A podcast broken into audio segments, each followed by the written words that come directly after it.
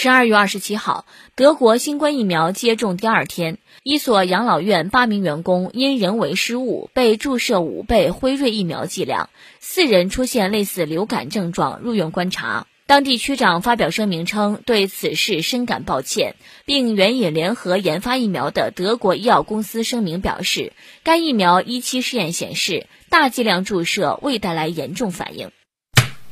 哎呦我的好家伙！五倍剂量的疫苗，这基本等同于直接注射病毒了吧？得，这本来没得，强行感染了吗？你看，那另外四份的钱是不是得补上？不然不能回家。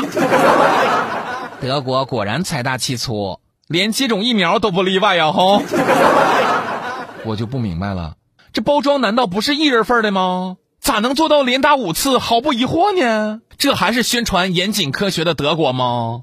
有可能，医生担心接种者产生的抗体不够，所以把疫苗的剂量提升到五倍，这样就能产生五倍的抗体。